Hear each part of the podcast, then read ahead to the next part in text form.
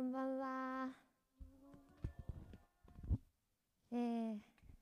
今日が11月の最後の日となってもう1年も終わろうとしているんですけれども皆さん2021年はどんな恵みがあったでしょうか、えー、私もいろいろと考えてみたんですけれども本当に、あのー、忘れられない年になったと思います、えー、結婚式を挙げることができてまた甲斐先生がメトロに来てあのメトロのカラーもガラッと変わったかなと思うんですね、えー、本当にあ神様に感謝することがたくさんありました、えー、でもですね、えー、まだまだ願最後の最後で願っていることが、えあります。それはあ、え一人でも多くの人が救われることですね、え神様は必ず、えそのようにしてくださるというふうに信じています。今日もあこの旧礼のあのお話をするんですけれども今日は私のあの証も含めて皆さんに分かち合いたいと思います、えー、私にとってすごくあの記憶に残るというか神様が与えてくださったあの経験を話したいと思うんですけれども今日あのちょうど、えっと、Zoom で、えっと、イマヌエル先生とお話しする機会がありました。イマヌエル先生というのは中国の、えー、先生で、えー、日本に対するリバイバルの思いが与えられてそして、えー、日本人の特に、え伝道者若い私たちのようなあの伝道者へのミニストリーをですね基本的にして、まあ、教えて励まして、えー、日本でのリバイバルは日本人が起こすんだという熱い情熱を持って私たちに教えてくださっているんですけれどもその先生方のとの話があっていろいろと思い出したんですね。えー、本当にたくさんのあの機会を通してマレーシアに行ったり香港に行ったり深センに行ったりして先生方は私たちとたくさん交わってくださってそして教えてくださっていたんですけれどもその中でですね私が本当に忘れられない、えー、出来事はあのこの桜ホールで、えー、礼拝をしていた時に、えー、ある中国人の先生があの今から、え自分に伝道の賜物を与えてほしいと思う人は前に出てきなさいというふうに言われたんです。私が、えそのたった5人にえー、限定した5人に油を注いでそして私から神様がその救いに導く力を、えー、あなた方5人に与えるので、えー、あなた方が次の5人にそれぞれ油を注いであげなさいとそして出て行って福音を述べ伝えて必ず人が救われるからっていうふうに言われてはいもう先着5名様って言ってですね私は一番最初に前に出て行って私に、え油を注いでくださいという思いで、えそこに出ていきました。えそうするともう前に立った途端に精霊様が私に触れてくださって先生は私に手を置く前に私は倒れてしまったんですね。本当に、えー、精霊様が私に触れてくださったことがよく分かりましたそして、えー、そこで寝ている時にあの神様が立ち上がってえー、福音を述べ伝えなさい。必ず救われるっていうふうに言われて私はすっと立ち上がってですね 席に戻ったんですね。そして、えー、その次の日、えー、その時伝道している、え人に会いに行きました。そして、えいつものように話があ盛り上がっていくんですね。そして私たちは本当に楽しい話をしながら、えいたんですけれども、え彼女が私にたくさんの質問をしてきました。それはイエス様って結局何なんですか？イエス様って結局何してくれたんですか？イエス様のことを知りたいのに私は何をしてくれたのかがわからないっていうふうに言ったんですね。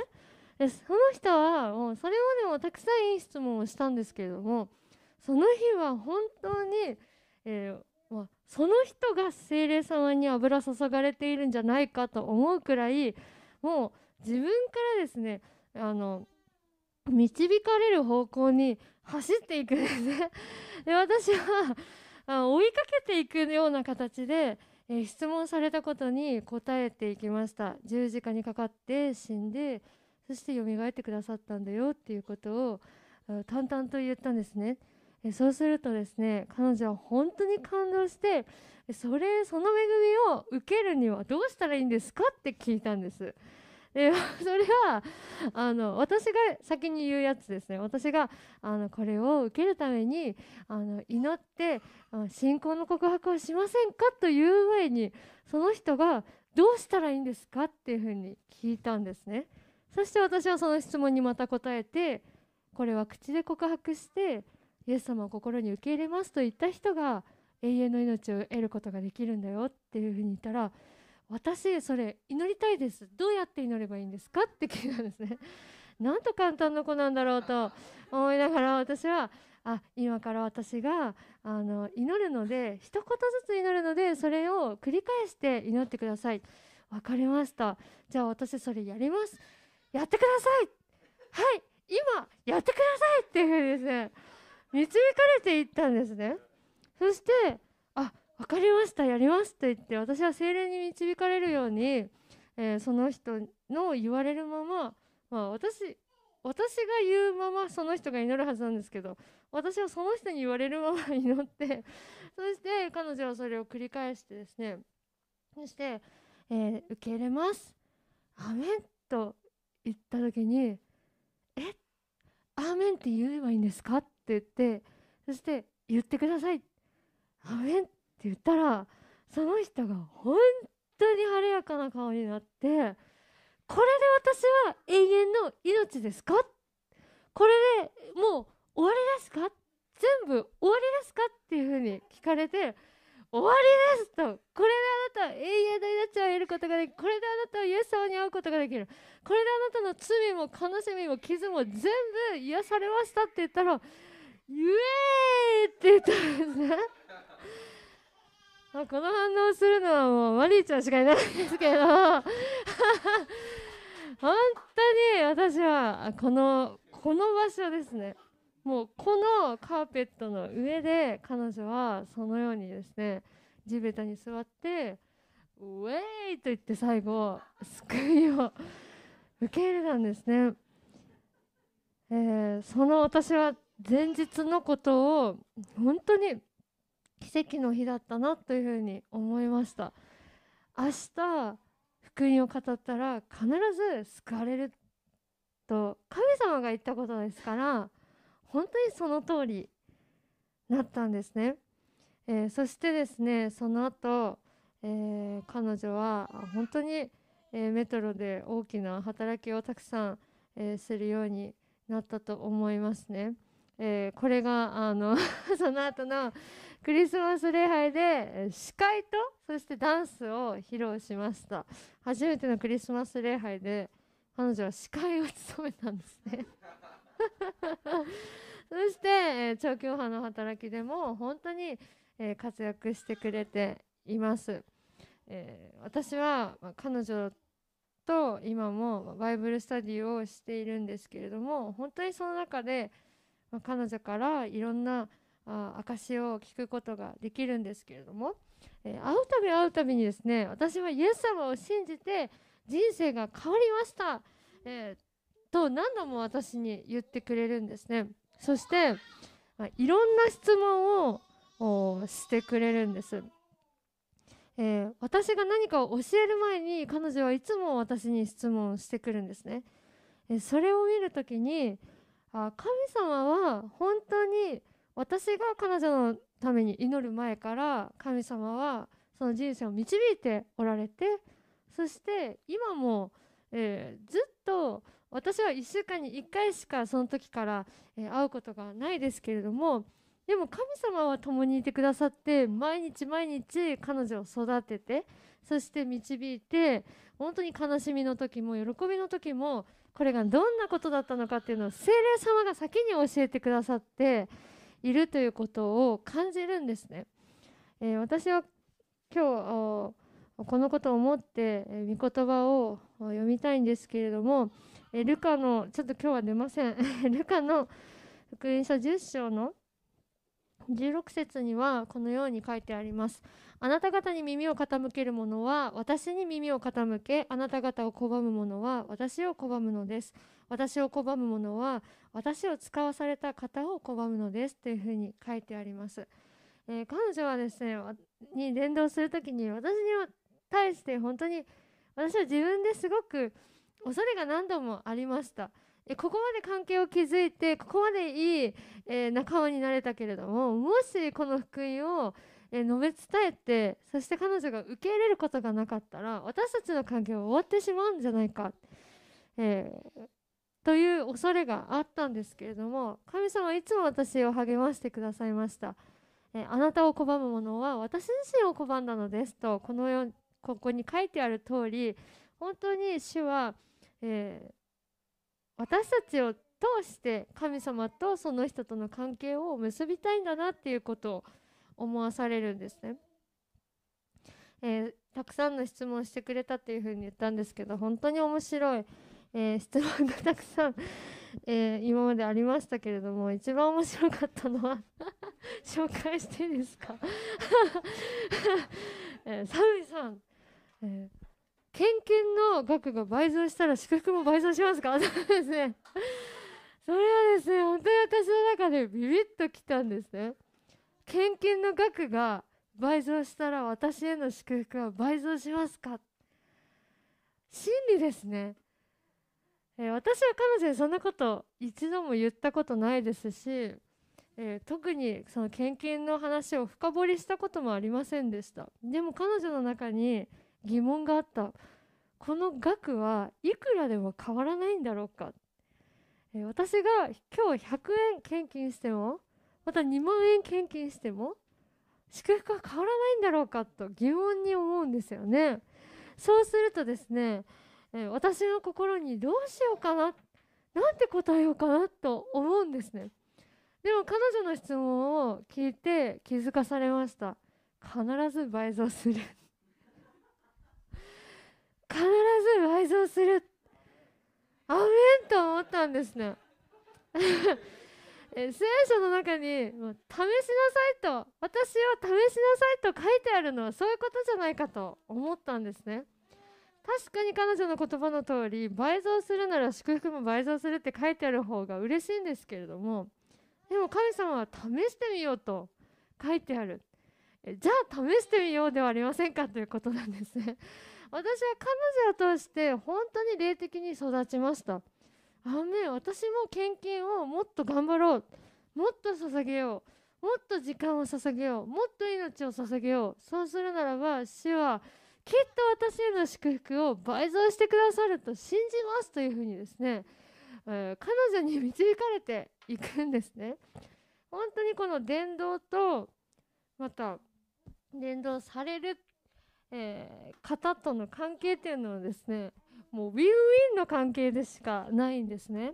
私たちが伝道するならば私たちが祝福されます。えその方がピュアだからです。その方が本当に、えー、質問がたくさんあるので私たちの心の中に本当に多くの良い質問がやってきて私たちは考えさせられてそして調べてそして共に信じて共に前進して共にステップアップしていくようになるんですね。えー、今日はもう一つ、えー、賜物のを分け与えるということをお話ししたいんですけれども、聖書を読みたいと思います。えー、ローマ人ローマ人への手紙の12章の、えー、8節をお読みします。勧めをする人であれば勧め分け与える人は惜しまずに分け与え指導する人は熱心に指導し、えー、事前を行う人は喜んでそれを行いなさいと書いてあります。えー、ここで、えー、一つのこうキリストの体というのがテーマで、えー、あるんですけれどもその中に分け与える人は惜しまずに分け与えというふうに書いてあります。えまた他の箇所を読みます。第一ペテロの4章の、え10節第一ペテロの4章の10節から11節をお読みします。それぞれが賜物を受けているのですから神のさまざまな恵みの良い管理者としてその賜物を用いて互いに使い合いなさい語るのであれば神の言葉にふさわしく語り奉仕するのであれば神が備えてくださる力によってふさわしく奉仕しなさい。すべてにおいてイエス・キリストを通して神が崇められるためです。この方に栄光と力がよよ限りなくありますように。アーメン、えー、私たちは神様に、えー、与えられている賜物が誰にでもあるはずなんですね、えー、それが自分が意識していてもまた無意識でも同じように与えられています。神様はその賜物の良い管理者でありなさいというふうに語られているんです。そして今日、えハイライトしたいのは、えその語るのであれば神の言葉をふさわしく語り奉仕するのであれば神が備えてくださる力によってふさわしく奉仕しなさいというふうに互いに使い合うということが書いてあるんです。えー、マリーちゃんのエピソードに戻るんですけれども私が、えー、自分に与えられている賜物の中で主の祝福え主に与えられた救いの喜びを、えー、彼女に分け与えますね、えそうすると彼女はですねその与えられた分け与えられた賜物を次の人に流そうとするんですね、えー、今彼女が本当に多くのノンクリスチャンのことのために祈りまた福音を述べ伝えている、えー、伝えることにチャレンジしているんですけれども私たちに与えられた賜物は私たちの中に留めておくものではなくそれを分け与えることによって賜物が流れていきます。聖霊様の働きというのはこの霊的な賜物が流れていくことを本当に、え願っているんですね。それがせき止められたり隠されたり使わなかったり使い合わないことを聖霊様は本当に悲しまれます。ですから私たちが持っているもの例えば、えー、一つの何か良い神様の証があるとしますね。それを誰かに言うならばそれは流したことになります、私たちが福音を持っているならばそれを流すことで賜物を分け与えたことになります。また私たちが持っている何か技術を使うことでそれを流したことになるんですね。そうするならばこのキリストの体とまた主の栄光が本当によよ限りなくあるというふうに約束されているんです、えー、今日ですね本当に私たちはこの私たちが持っている賜物持っている祝福持っている福音を分け与えるということをしたいと思います。そしてそのために主が油注いでくださることを信じたいと思います。どんな賜物が必要かを明確に把握しましょう。誰か家族が病気でしょうか。それならば、えー、皆さんに、えー、癒しの賜物が必要ですね。その方のために祈るならばその人が癒されるその力が必要です。また救われていない人のために祈っているでしょうか。それならば私と同じように、えー、この救いに導く油注ぎが必要です。その賜物が必要です、必要なものを与えられますからそのものを願って主に求めていきましょう。語る力が必要でしょうか？私は全然喋る人じゃないんですと諦めないでください。主よ語る力を与えてください。説得する力を与えてください。質問に答える力を与えてくださいというふうに祈りましょう。また自分に賜物がわからないという方がいらっしゃるでしょうか。それを理解する賜物を求めましょう。今本当にですね、えー、主を求めていく時間をあ取りたいと思います、えー、主は本当に私たちに与えたい賜物があるんですけれども油注ぎたいと思うんですけれども私たちが理解してなさすぎてそれがもう与えられないという信仰が強すぎて自分にはできないという信仰が強すぎてその油注ぎを受けることができないんです。ですから必要なものは与えられます。主の御心のためならば私たちは必ず備えられることを信じましょう。